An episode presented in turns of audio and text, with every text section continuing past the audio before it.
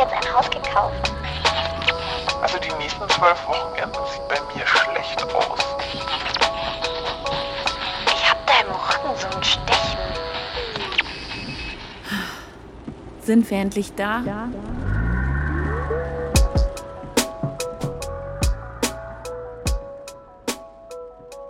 Ich habe noch nie in dem Job gearbeitet, für den ich vier Jahre studiert habe.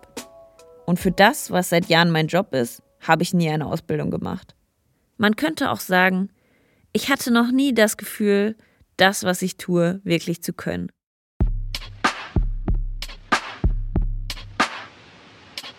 Ihr habt garantiert schon mal vom Hochstapler oder Imposter-Syndrom gehört. Das Wort ist seit Jahren überall. Es beschreibt dieses Gefühl, dass irgendwann jemand herausfindet, dass man eigentlich nichts kann und dass alles, was man geschafft hat, nur Glück und Zufall war. Okay, also es ist eigentlich gar kein Syndrom, sondern ein Phänomen. Aber als ich das erste Mal davon gehört habe und für mein Gefühl endlich einen Namen hatte, war ich sehr erleichtert. Denn wenn etwas einen Namen hat, heißt das immer, man ist nicht allein damit. Ich frage mich manchmal, ob es überhaupt Menschen gibt, die sich nicht als HochstaplerInnen fühlen. Sogar fucking Jodie Foster dachte, als sie ihren ersten Oscar gewonnen hat, dass jemand an ihre Tür klopft und sagt, sie muss ihn leider wieder zurückgeben, weil man sich vertan hat. Googelt man mal, welche berühmten Persönlichkeiten noch so vom Imposter-Syndrom betroffen sind. Michelle Obama, Emma Watson, Tom Hanks, Lady Gaga, Albert Einstein – könnte man meinen, je erfolgreicher die Leute, desto größer die Selbstzweifel.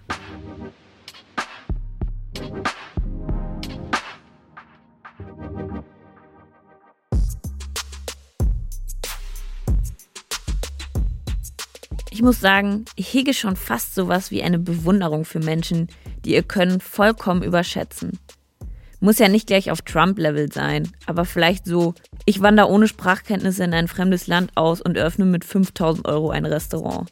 Und während ich das hier schreibe, denke ich, was ist, wenn das gerade jemand hört und denkt, dass ich mich vollkommen überschätze und wie bescheuert es ist, dass ich das nicht checke? Dieser ganze Podcast fühlt sich an wie Hochstapelei. Das war garantiert auch ein Grund, warum ich mich zwei Jahre davor gedrückt habe, anzufangen. Bei jeder Folge habe ich wieder Angst, dass ihr denkt, wen interessiert ihre Meinung? Was hat sie überhaupt für eine Stimme? Was soll das für ein Konzept sein? Und was denkt sie eigentlich, wer sie ist?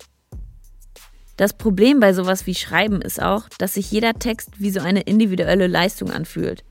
Ich lese manchmal auch Texte von mir von vor drei Jahren und denke, der gefällt mir.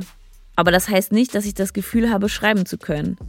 Vielleicht hatte ich da einfach nur einen guten Tag. Der nächste Text könnte wieder richtig scheiße werden.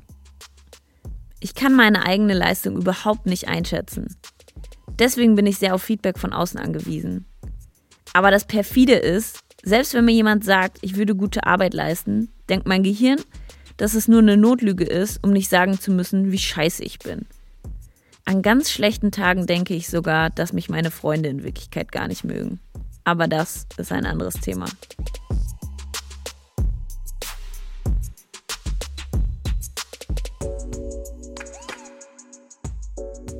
Wenn ich mit anderen Leuten über meine Selbstzweifel spreche, und das tue ich wahrscheinlich sogar zu oft, denn ich neige zum Oversharen, wie dieser Podcast vielleicht schon vermuten lässt, dann wird mir gesagt, dass ich von außen ganz anders wirke.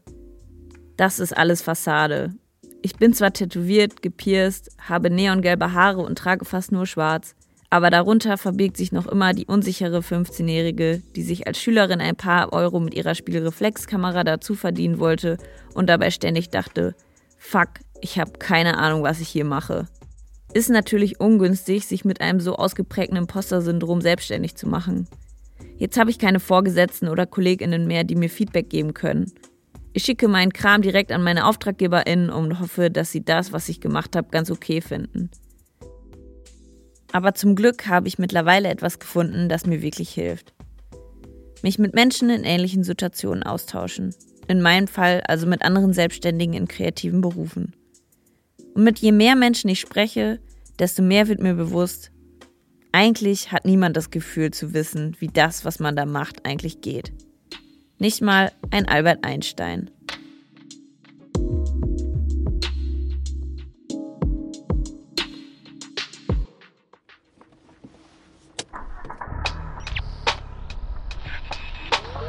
Wenn euch der Podcast gefällt, würde ich mich wahnsinnig über ein Abo oder eine Bewertung freuen. Feedback könnt ihr gerne bei Instagram dalassen. Sind wir endlich da? Alles zusammengeschrieben. Sind wir.